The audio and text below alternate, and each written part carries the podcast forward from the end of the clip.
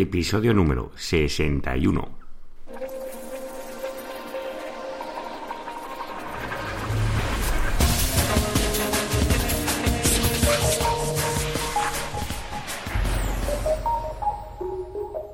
Muy buenos días, queridos oyentes. Nos encontramos un día más con un nuevo podcast, el podcast de Ser Profesional. Ya sabéis, el programa donde hablo, donde narro, explico, intento dar solución a vuestros problemas o dudas que tenéis sobre el posicionamiento web en Google y en otros canales. Antes de nada, quiero presentarme, que a veces se me olvida con la emoción de comenzar el podcast. Parezco que soy nuevo y ya voy por el programa 61. Yo soy Juan Carlos Díaz y soy vuestro locutor y el narrador y el guía de este programa. Recordad que me podéis encontrar en seoprofesional.net, ahí encontraréis por las anotaciones que hago de cada programa Hoy concretamente vamos a, escuchar las preguntas y respuestas de vosotros, que sois los oyentes y me hacéis llegar pues esas preguntas y me ayudáis a generar este contenido del podcast con vuestras dudas y yo encantado de contestar a vuestras preguntas. Antes de nada, como ya sabéis, la, la cuña publicitaria de autopromoción en iTunes. Os agradezco muchísimo esas 65 valoraciones que tengo en iTunes. Esas valoraciones me hacen salir muchísimos días como el programa destacado eh, en iTunes con, el aumento de visibilidad y de oyentes del programa, con lo cual estoy muy agradecido a vosotros y también muchísimas gracias a las personas que no utilizan iTunes pero que sí que utilizan iVoox que también pues esos likes, esos comentarios pues me ayudan a ganar visibilidad. Muchísimas gracias. Pues vamos a comenzar con el programa y concretamente pues con las preguntas de vosotros. Ya sabéis que si tenéis preguntas, pues las podéis hacer llegar pues a través del formulario de la página web. Ya seprofesional.net. Pues Jaime desde Granada me pregunta, ¿hay que subir varias versiones de tu web a Webmaster Tools? Pues Jaime, concretamente las versiones que suben a Webmaster Tools normalmente son con W y sin W de tu misma web es decir, seoprofesional.net y www.seoprofesional.net. Serían las dos versiones que subirías a Webmaster Tools y de las que y porque entre una le dices la prioridad que hay a Google, es decir, concretamente SEO profesional, si os fijáis no lleva las W, pues en el Webmaster Tool es lo mismo. Hay una sección de subir eh, varias páginas más a Google, que es cuando el proyecto es a nivel internacional. Imaginaros que tengo la suerte de saber hablar francés perfectamente y quiero lanzar el podcast en francés. Y hago mi versión de seoprofesional.net barra FR. Pues este eh, directorio donde introduzco el FR, que es todo para la lengua francesa, sí que es recomendable subirlo a Webmaster Tools, darlo de harta y localizarlo que es para el país francés. Y es cuando son para varios idiomas, es cuando se suele subir a varios bueno, se suele dar de alta en Webmaster Tools, ya sea a nivel directorio, de subdominio, pero sí que es interesante subir varias, cada versión para cada país. Pero si solo trabajamos para España, o para, países de habla hispana, no es recomendable, bueno, no, es que no sea recomendable solo con introducir la redirección del W a sin W y localizar el país, si es un punto E ya no es necesario porque ya sabe que es para el país España Natalia, desde Valencia, me pregunta cómo puedo ver los términos o palabras clave que me buscan cuando en el Google Analytics me sale la palabra no provided o actualmente esto es actualizado y pone no definido. ¿Cómo puedo saber con los términos o criterios que me están buscando para mi página web? Bueno, ya hace unos años, eh, para las personas que no sepáis, eh, ya hace unos años Google eh, camufla o tapa o te pone como no definido las palabras clave que te están buscando para tu página web. Ya, esto ya he hablado en algún programa, no recuerdo cuál, pero me suena de haber tocado este tema. Eh, ¿Qué podemos hacer para saber las palabras clave? Pues actualmente podemos cruzar varios datos, podríamos cruzar datos del Analytics haciendo un segundo campo, pero es un poco más complejo para explicarlo en el podcast. Eso me lo apunto, yo os haré un programa de esto con fotografías, bueno, con imágenes, mejor dicho, de cómo se realiza esto. También podemos utilizar el Webmaster Tools para saber el término de consultas que nos están buscando por la página web. Y también hay herramientas de pago, como puede ser Semrush o Sistrix, que te pueden decir, pues, en lo mejor el 90 o el 95% de las palabras claves con las que se están buscando para tu página web. Nivel fácil, Semrush o Sistrix pagando, pues sabemos más o menos qué palabras claves se están buscando la versión no pagando, pues cruzando los datos de Webmaster Tools y a través de hacer unos, unos, unos filtros avanzados en, en Analytics podemos saber también un gran porcentaje de palabras clave. Esto me lo apunto y os daré, os realizaré un podcast solo de esto porque es un poquito largo y no se va a entender si comienzo a explicar cómo realizar estos filtros. O sea, Natalia, me apunto un podcast para montar. Armando, desde Sevilla. Quiero comenzar un proyecto online y me gustaría comenzar con una plataforma gratuita. ¿Qué me recomiendas? ¿WordPress, eh, Wix, Blogger? Pues Armando, si tu proyecto es mínimamente serio y quieres que te genere unos ingresos a largo plazo, yo te recomiendo directamente el WordPress.org. O sea, yo estaría, yo sé que comenzar y las cosas gratuitas funcionan y nos gustan mucho, pero luego te va a ocasionar gastos innecesarios a la hora de migrar un WordPress.com al WordPress.org, que es el que es de código abierto y es el que más extendido está. Ten en cuenta, Armando, que el WordPress.org es gratuito, incluso hay plantillas gratuitas dentro de lo que es el WordPress, todas las plantillas dentro de WordPress son gratuitas porque es de código abierto. Lo único que tienes que pagar es el dominio, que es el registro de tu marca o tu palabra clave que quieras posicionar, y dónde vas a alojar esta web.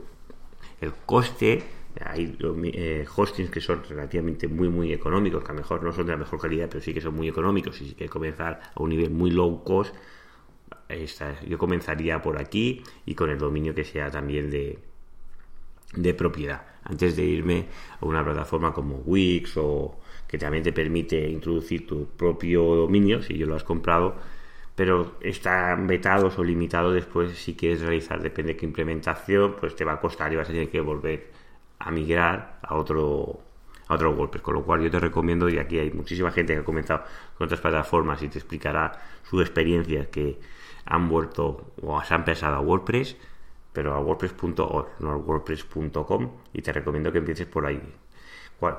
como cualquier negocio, el iniciar requiere una inversión más grande o más pequeña, con lo cual, resumiendo, yo no iría a una versión gratuita, yo iría a una de pago, aunque sea eh, limitada a tu presupuesto, que sea mínimo, hay cosas que están muy bien de precio. Siguiente pregunta, Pedro, desde Almería. Eh, me pregunta, contenido duplicado con diferentes autores, ¿cómo poder solucionar este problema? Pues ese problema nos lo, lo encontramos cuando tenemos varios autores para el mismo blog o página web y tienen muy poquito contenido. Imaginaros que tenemos en SEO profesional, no es el caso, que tenemos cinco autores y de los cinco yo tengo 60 entradas y el resto tiene solo una. Pues este contenido se duplica, esta entrada si, si, clicáis dentro del autor del post, podéis ver pues todas las entradas que ha realizado este autor. Con lo cual te está generando contenido duplicado si solo tiene una entrada, porque te está mostrando el mismo contenido. Luego esto del contenido duplicado, que creo que no lo he explicado, también depende de la autoridad que tenga tu web. Es decir, Google no trata igual a una web que sea totalmente nueva a una web que tenga muchísima autoridad porque lo que admite de ese contenido duplicado es mucho mayor, supongamos, en un diario, que lo que podamos tener nosotros en una web como la mía. Porque la autoridad es mucho menor, Google es mucho más exigente a la hora del contenido duplicado o que considere que el contenido tiene que ser de calidad. En cambio, un portal que sea muy muy grande, pues no tendrá este problema. Si tiene autoridad, claro, que lo que se cuenta es la autoridad según cara a Google. Sebastián, desde Burgos. ¿Cuál tiene que ser el coste máximo de instalación de una aplicación? ¿Y cuántas descargas tendrías que tener en un tiempo X para saber si la aplicación va por buen camino? esta es una estas que me gustan, preguntas de móviles. Bueno, como, como todos ya sabéis, cuando lanzas una aplicación, Pues que se descarguen esta aplicación tiene unos costes. Ya puede ser unos costes directos porque se puede estar haciendo ASO y o puede ser que se estén incentivando pues estas descargas a través de anuncios o banners que también tiene otro coste. Pero ¿cuál es el coste que me debería marcar máximo para descargar esta aplicación? Pues para España, porque esto te puede variar según el país, no deberías de pagar más de 5 céntimos por instalación. Y esto se puede conseguir.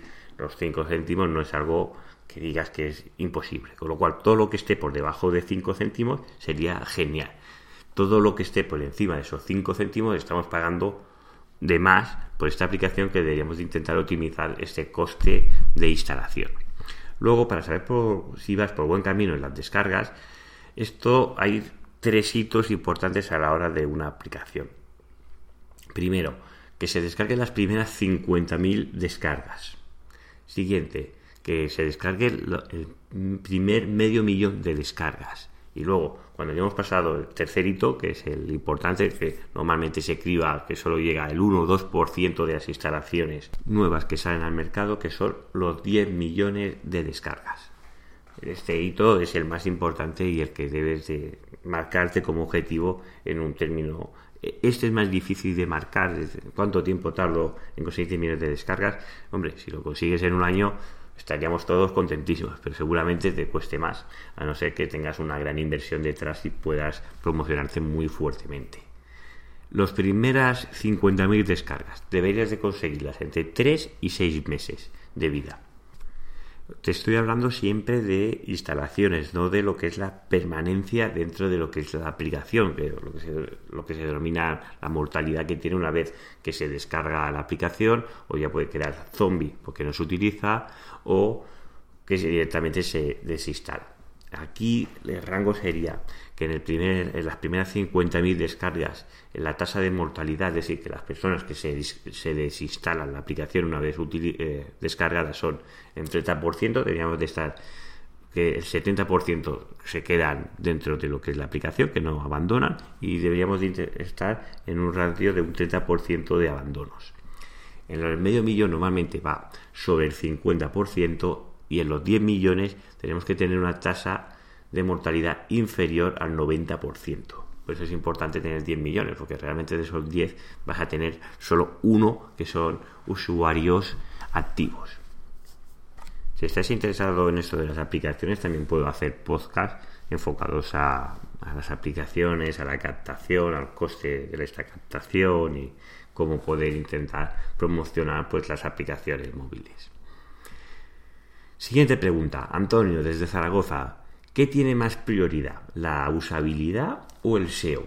Pues realmente eh, las dos cosas son importantes. La usabilidad, porque es como estamos tratando al usuario cuando está dentro de nuestra web, que la navegación sea fácil, que sea flow, tranquila, que no te estrese.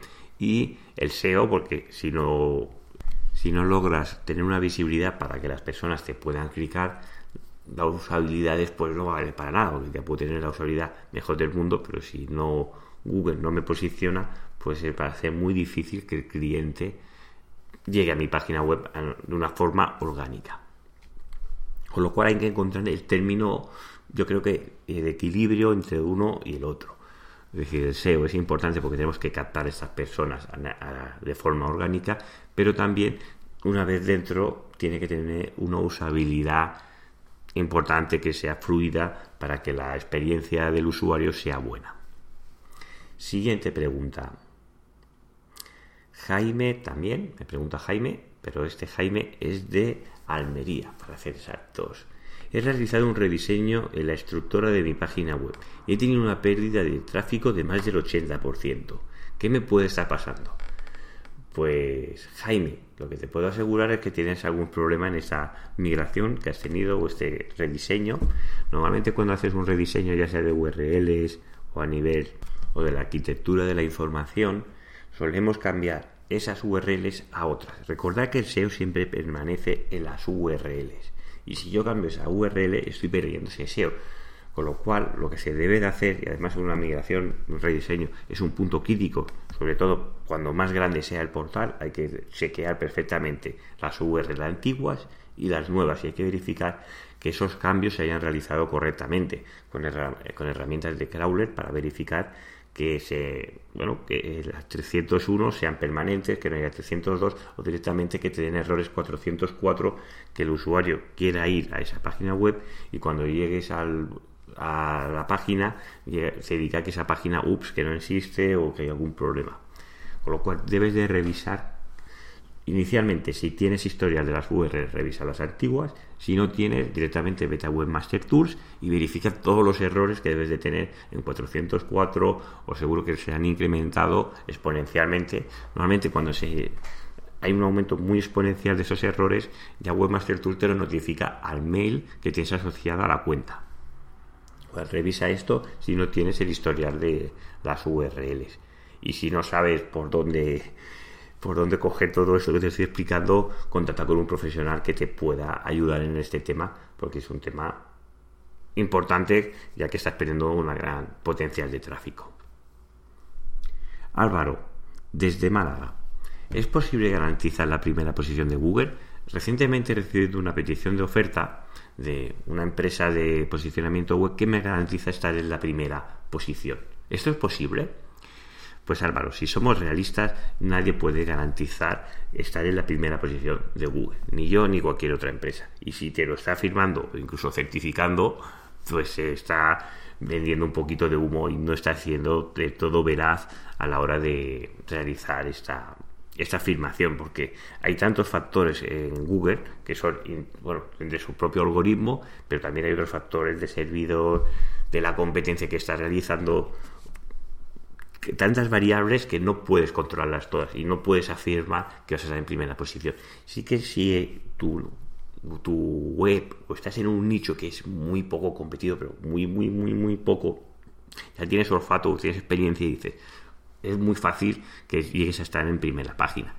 Pero garantizar, garantizar es difícil. En cambio, si me dices que quieres salir en primera página para una búsqueda competida, como hace poco hablamos, hotel barato, es muy difícil que puedas garantizar que puedes salir por esa keyword hotel barato porque hay una competencia muy muy alta que ya se está trabajando el SEO y tienes que recorrer todo ese recorrido que ya han trabajado las otras empresas y aún hacerlo mejor para posicionarte por encima de ellas.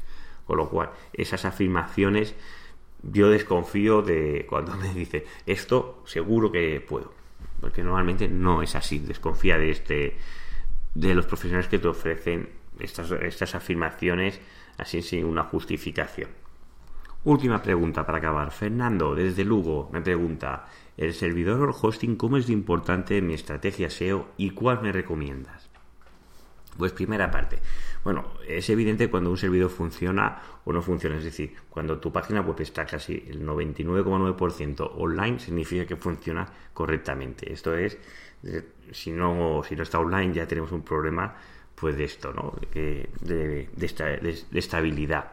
Y luego otro factor importante es la capacidad de respuesta que tiene nuestro servidor o hosting.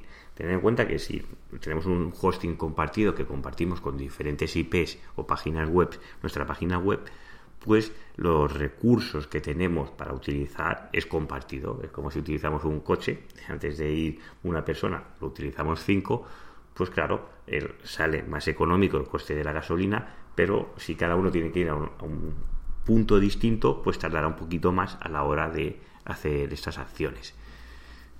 Para que puedas valorar si el tiempo de descarga o el tiempo de respuesta del servidor es correcto, a través de Webmaster Tools tienes el tiempo de descarga por página, que está dado en milisegundos. Y ahí sale un tiempo alto, uno normal y uno bajo. Pues ahí te darás cuenta que tu servidor cómo está funcionando si está en un estado normal, en uno bajo o en uno alto. Si está en uno alto es cuando deberías de pensarte a mejor de cambiar a un hosting de mejor calidad dentro del propio hosting que ya estás o irte a otro que te, una, te garantice una mejor estabilidad y sobre todo una capacidad de respuesta. A la hora de recomendarte un hosting, no me voy a mojar porque, como ya sabéis, yo el tema de los hostings hay mucho, el tema de afiliados y yo no no doy afiliados en ninguno de los enlaces que digo de herramientas, os recomiendo, porque considero que son buenas. Y en el tema del hosting, casi todo lo que hay en Internet, no digo todo, pero sí casi todo, es porque hay afiliados y a veces te desvirtúa la calidad de este hosting. Con lo cual, te recomiendo que contactes con empresas y que te digan ellos a ver qué capacidad de respuesta y qué soluciones te da. Ya te digo que en España hay muy buenas empresas, normalmente las empresas de hosting son empresas medianas o pequeñas, pero en España tenemos empresas que son de muy buena calidad. Ya para que te des, para que un, un tip, para que te sirva de ayuda, ya que no te digo ninguno, huye de los que son baratos. Es decir, los hosting que son muy baratos son porque se comparte con mucha gente y, claro, y luego no esperes tener una capacidad de respuesta enorme. Con lo cual, huye de esto. Eh, si solo tienes una página web y no tienes muchísimas visitas, puedes ir a un hosting normal, no necesitas una VPS, no necesitas un servidor, pero sí que necesitas que, si tu proyecto es online, pues que la máquina que hace mover este proyecto sea de buena calidad. Pues así, queridos oyentes, hemos llegado al final del programa. Os agradezco mucho esas preguntas que me hacéis llegar a través de la página web. Os animo a si tenéis dudas, preguntas, o consultas sobre cualquier duda que tengáis online, pues hacérmela llegar. Te quiero agradecer que hayas llegado al final del programa, porque gracias a ti este podcast es posible. Muchísimas gracias. Os recuerdo por última vez las valoraciones positivas en iTunes y en iVoox, que me ayudan muchísimo. Y os quiero desear muy buen lunes, que tengáis muy buen comienzo de semana y nos vemos el miércoles con otro podcast de Ser Profesional. Que tengáis muy buen día.